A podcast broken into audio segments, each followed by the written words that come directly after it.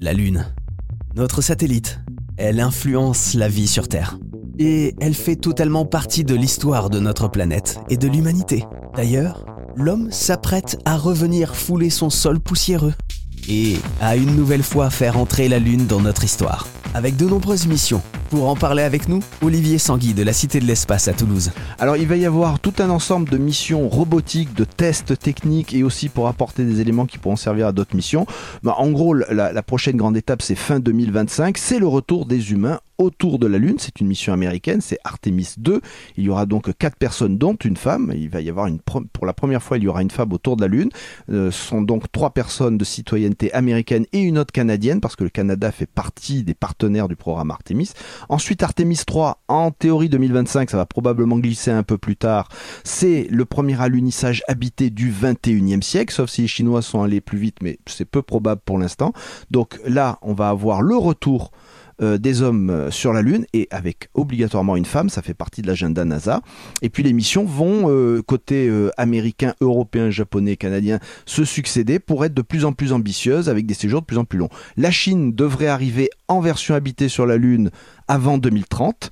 Et après, en gros, on va monter en complexité avec des missions de plus en plus longues et peut-être un jour euh, des habitats lunaires pour des missions scientifiques, euh, peut-être de un mois par exemple, ce qui serait déjà un énorme exploit. Et euh, enfin, il faut pas oublier le privé, c'est-à-dire il faut savoir que des sociétés privées visent la Lune pour vendre leurs prestations à des agences spatiales. C'est-à-dire vous êtes une agence spatiale, vous voulez amener une expérience scientifique sur la Lune, ben, soit vous le faites vous-même, soit ben, vous payez le voyage à une société privée et ça peut être moins cher. Voilà, il y a tout ça qui va se développer dans euh, les années et décennies qui viennent. Et est-ce qu'il y aura un jour du tourisme autour de la Lune? Est-ce qu'on pourra faire le tour de la Lune, vous et moi? Alors techniquement, oui, puisque si on sait envoyer des hommes et des femmes euh, autour et sur la Lune, s'il y a des gens qui payent, pourquoi pas? Bon, il y a la société SpaceX avec son lanceur énorme Starship euh, qui a euh, annoncé avoir fait un accord avec un milliardaire japonais pour faire une mission autour de la Lune. Le milliardaire japonais a invité des artistes euh, à faire le tour de Lune avec lui.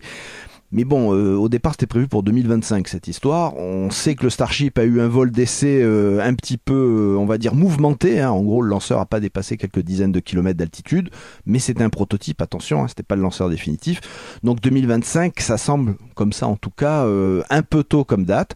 On verra. Il est vrai qu'attention, hein, le tourisme autour de la Lune, tourisme spatial, on est dans des ordres de prix qui n'ont strictement rien à voir avec le tourisme sur orbite. Le tourisme sur orbite aujourd'hui, c'est quelques dizaines de millions de dollars, c'est-à-dire en gros 50 à 60 millions de dollars. Là, pour la Lune, il faut facilement multiplier par 10.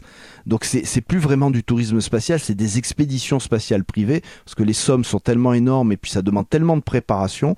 Déjà que ce qu'on appelle le tourisme spatial, on se rapproche plus du programme spatial privé que du tourisme au sens où j'achète un ticket, je m'amuse pendant une semaine et je reviens.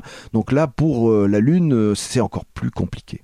En tout cas, la Lune, elle nous fascine. Elle a encore beaucoup de choses à nous apprendre hein, sur euh, la science, sur notre histoire aussi. Est-ce qu'on peut dire que le futur de l'homme passe forcément par la Lune. Alors l'avenir de, de, de, l'humanité peut passer par la Lune, en partie, pas en totalité. Le spatial déjà, c'est un des avenirs de, de l'humanité, c'est-à-dire ça apporte tellement de choses au niveau technologique, découverte, que c'est quasiment indispensable.